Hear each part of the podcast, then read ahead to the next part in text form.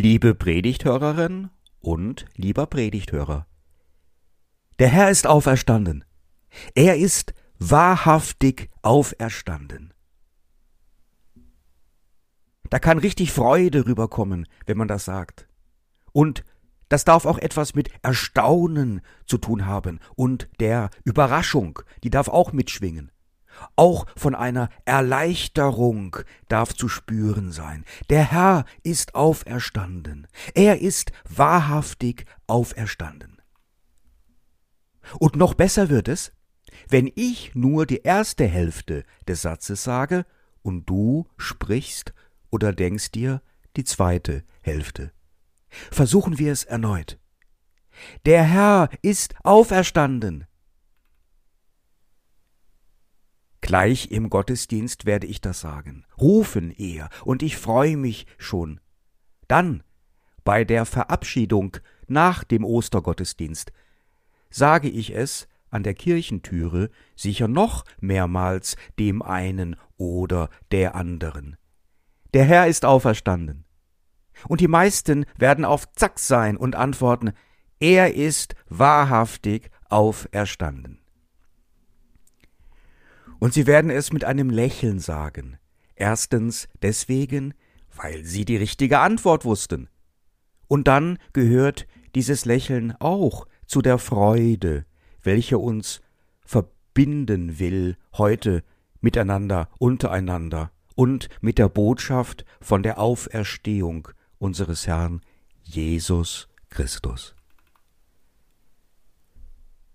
Die österliche Freude bringt uns ganz nahe an den Kern der christlichen Tradition. Wanderprediger und womöglich auch Wanderpredigerinnen gab es damals in der Zeit von Jesus einige. Es war eine Zeit, in welcher die Menschen das kommende Reich Gottes sehr herbeisehnten. Viele waren auch vom Glauben abgekommen. Aber diejenigen, welche noch glaubten, taten dies mit einer besonderen Intensität. Der Ankunft des Messias, von den Propheten teilweise hunderte Jahre zuvor angekündigt, wurde jetzt heiß herbeigesehnt. Einzelne sektenhafte Glaubensgemeinschaften entstanden wie die Essener, welche sich gemeinsam zurückzogen, die Menschen, und durch ein besonderes Bußverhalten und Reinigungsrituale vorbereiteten auf das Reich Gottes. Der Johannes der Täufer stand den Essenern vermutlich recht nahe, und damit haben die sicherlich auch auf Jesus einen gewissen Einfluss gehabt. Manche Wanderprediger standen in dem Ruf, exzellente und wachrüttelnde Prediger zu sein oder sogar Wunder wirken zu können. Hier war Jesus nicht die besondere Ausnahme. Aber selbst von den Toten aufzuerstehen, also selbst tot zu sein und dann wieder lebendig zu werden. Das war und ist bis heute die Kernbotschaft der christlichen Tradition und des Evangeliums überhaupt, eine Art Urevangelium. Aber woher wollen wir denn wissen, ob die Auferstehung von Jesus wirklich stattfand? Nachher war der Glaube an die Auferstehung nur deswegen entstanden, weil die Jüngerschaft es einfach nicht ausgehalten hatten, dass ihr Jesus zu Tode kam und ein Wunschdenken zu diesem Urevangelium führte. Nun, wir haben das Wertvollste, was es in diesem Zusammenhang nur geben kann. Wir haben eine recht gute Zeugenschaft. Damals kamen den Zeugen eine noch größere Bedeutung zu als heute. Heute kennen wir auch die Bedeutung von Urkunden als Schriftbeweise oder den Videobeweis, der Einzug gehalten hat beim Fußball. Die Möglichkeit, digital etwas festzuhalten und beweiskräftig zu belegen, auch vor Gericht. Das gab es damals ja nicht. Leider könnte man sagen. Denn ich bin davon überzeugt, dass es dann heute ziemlich wirklichkeitsgetreue Videos und anderes von der Auferstehung von Jesus tatsächlich geben würde. Damals war der entscheidende Beweis in der Zeugenschaft zu sehen. Auch deswegen begegnet uns diese Wertschätzung der Zeugenschaft auch in den zehn Geboten. Du sollst nicht falsch Zeugnis reden. Denn diese Zeugenschaft war damals so extrem wichtig. Aus einem Brief des Apostel Paulus. Es ist der erste Brief an die Korinther, das fünfzehnte Kapitel. Der Apostel schreibt Ich erinnere euch aber, Geschwister, an das Evangelium, das ich euch verkündigt habe, das ihr auch angenommen habt, in dem ihr auch steht, durch das ihr auch gerettet werdet, wenn ihr an dem Wort festhaltet, das ich euch verkündigt habe. Es sei denn, ihr wäret vergeblich zum Glauben gekommen. Denn ich habe euch in erster Linie überliefert, was auch ich empfangen habe, dass Christus gestorben ist für unsere Sünden, gemäß den Schriften, und dass er begraben worden ist, und dass er auferweckt worden ist am dritten Tage, gemäß den Schriften, und dass er von Kephas erschienen ist, danach vor den Zwölfen. Danach ist er mehr als fünfhundert Geschwistern auf einmal erschienen, von denen die meisten heute noch am Leben sind, einige aber sind entschlafen. Danach ist er Jakobus erschienen, dann allen Aposteln.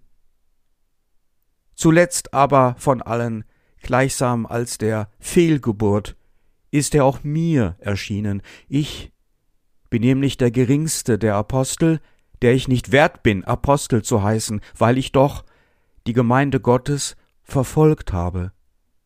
Aber durch Gottes Gnade bin ich, was ich bin, und seine Gnade an mir ist nicht vergeblich gewesen, sondern ich habe mich mehr als sie alle abgemüht. Nicht ich, sondern die Gnade Gottes, die in mir ist. Ach, sei es nun, sei es nun wie es ist, sei ich es nun, seien es nun jene, so verkündigen wir, und so seid ihr auch zum Glauben gekommen. Das sind schon ganz schön viel Zeugen der Auferstehung von Jesus aus Nazareth. Und tatsächlich sind es noch mehr. Denn man darf nicht vergessen, dass die damalige Sitte einer Höflichkeit und Rücksicht gegenüber Frauen nach unserem heutigen Verständnis eher etwas Frauenfeindliches hat. Frauen wurden einfach nicht mit aufgezählt, um sie zu schützen, gehörten dem gesellschaftlichen, öffentlichen Leben einfach nicht an, auweia. Nach allen vier Evangelien waren es aber gerade die Frauen, welche die ersten Zeuginnen der Auferstehung von Jesus waren.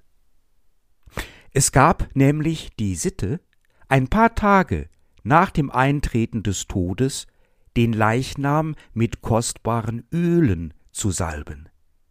Und dies taten die Frauen und wollten es auch bei Jesus tun, allen voran Maria von Magdala. Sie war seitens der Evangelien die erste Zeugin, eine ganz wichtige Zeugin für die Auferstehung von Jesus. Aber auch Männer wurden von Paulus übersehen. Denn seine Aufzählung vergisst die Emmaus-Jünger. Zwei Männer, denen der Auferstandene begegnete nach dem Evangelium des Lukas im 24. Kapitel. Was aber für den Apostel Paulus spricht mit seiner Darstellung der Zeugenschaft, ist die zeitliche Nähe zu der historischen Auferstehung von Jesus. Der Apostel Paulus war da schon ganz nah dran. Also, gute Nachricht, schlechte Nachricht. Gute Nachricht. Diese weitreichende Zeugenschaft ist ein guter Beleg, nahezu ein Beweis dafür, dass Jesus tatsächlich nach seinem Kreuzestod auf Golgatha in Jerusalem wieder lebendig wurde. Schlechte Nachricht? Die Art und Weise, das Wie, das ist alles eher widersprüchlich und nicht klar belegt und schon gar nicht eindeutig. Maria von Magdala, die Emmaus-Jünger und selbst die Apostel haben ihn nicht gleich erkannt, als sie ihm begegneten. Er muss sich irgendwie verwandelt haben. Und doch wurde er dann von ihnen nach einer kurzen Zeit eindeutig identifiziert. Dann, bei den Aposteln, wirkt er ziemlich leiblich anwesend. Sie konnten sogar genau die Wunder an seinem Leib sehen, die noch von der Kreuzigung zeugten. Thomas durfte diese sogar berühren. Und doch kam er zweimal durch die Tür zu den Aposteln, als diese fest verschlossen war. Wie ein Geistwesen. Ein anderes Mal ist der Auferstandene bei den Aposteln dermaßen leiblich präsent, dass er mit ihnen am See frischen Fisch essen will.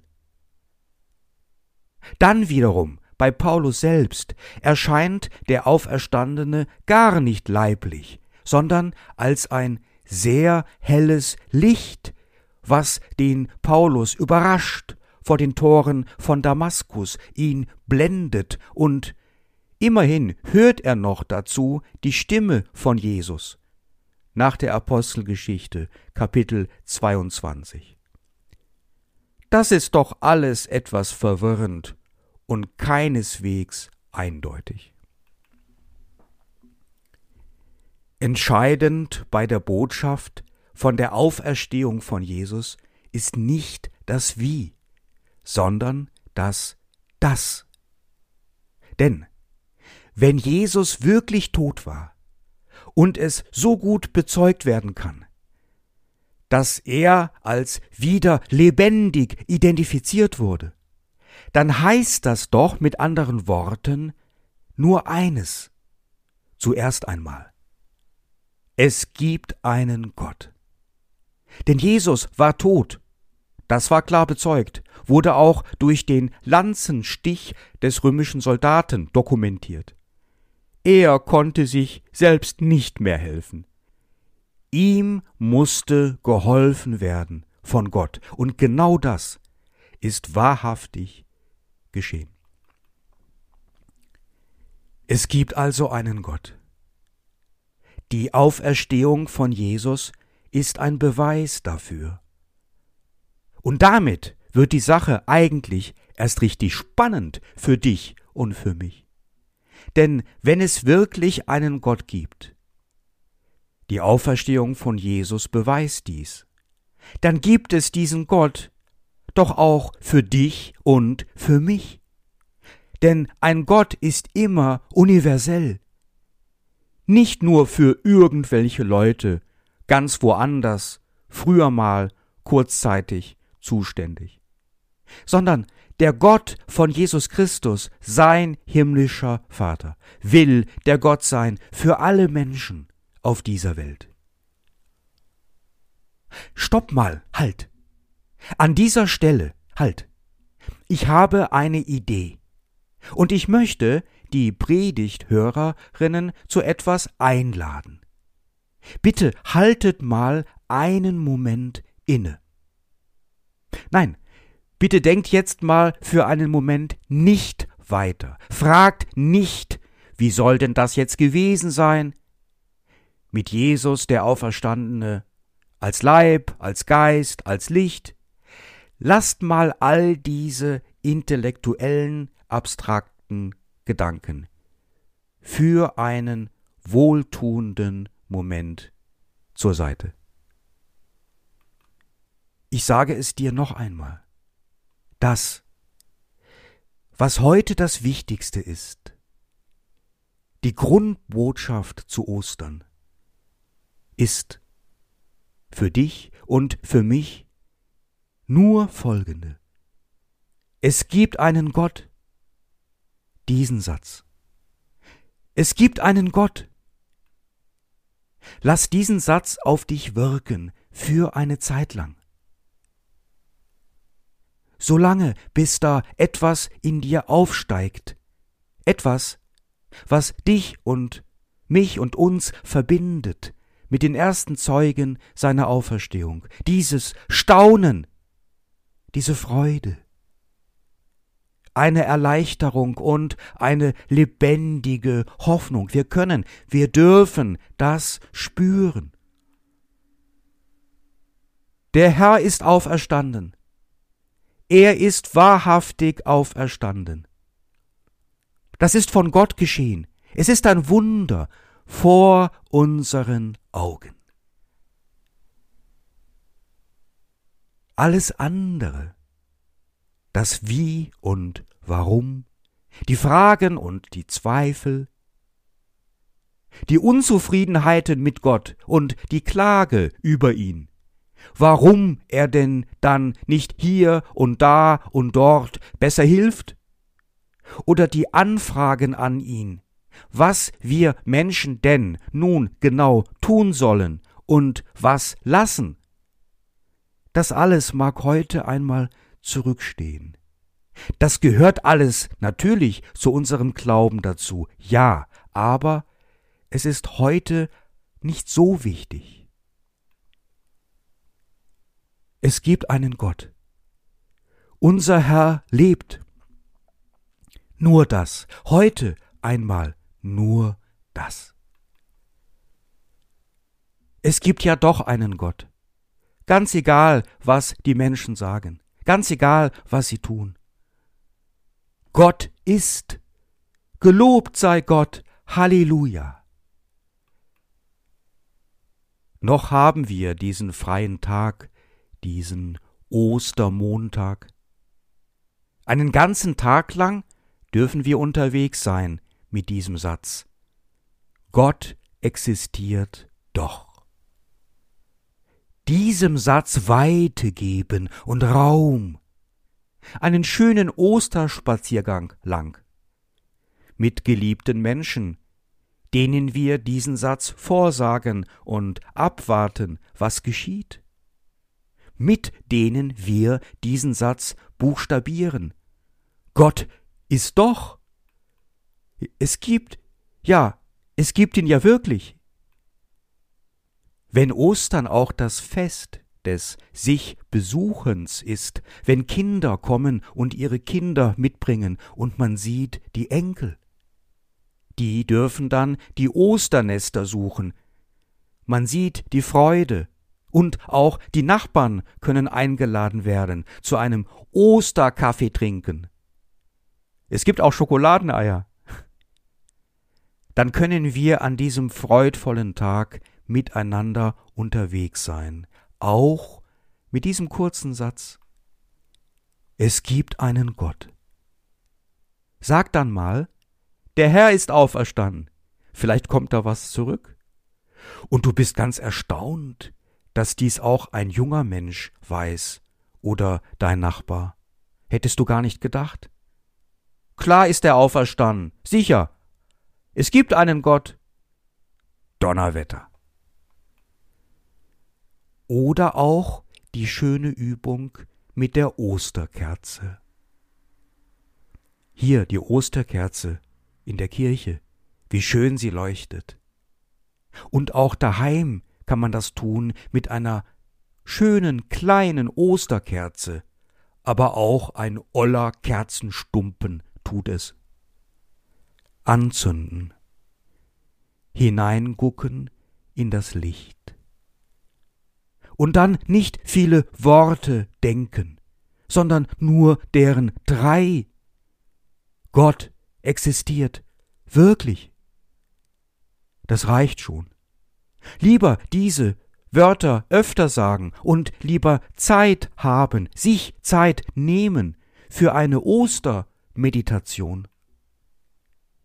Denn diese Worte haben es in sich, haben viel Frieden in sich, den Osterfrieden. Den können wir alle spüren, den brauchen wir alle auch so sehr. Alles andere später. Später dann auch wichtige Erkenntnisse dazu, zum Beispiel, wie wir mehr rauskriegen können über Gott. Etwa dann, wenn wir bei Jesus nachfragen und nachschlagen, der seinen Alten doch gekannt hat wie kein zweiter. Denn plötzlich wird die Predigt von Jesus noch einmal ganz wichtig als ein Reden über Gott, der wahrhaftig existiert. Und dann, womöglich, aber das kommt von mir aus wesentlich später, doch noch einmal in die Kirche gehen, zum Gottesdienst. Aber nicht heute. Heute und am Ostermontag nur das, nur das eine. Gott existiert wirklich. Dank sei Gott. Und der Frieden Gottes, welcher höher ist als alle menschliche Vernunft. Er bewahrt unsere Herzen und Sinne in Jesus Christus. Amen.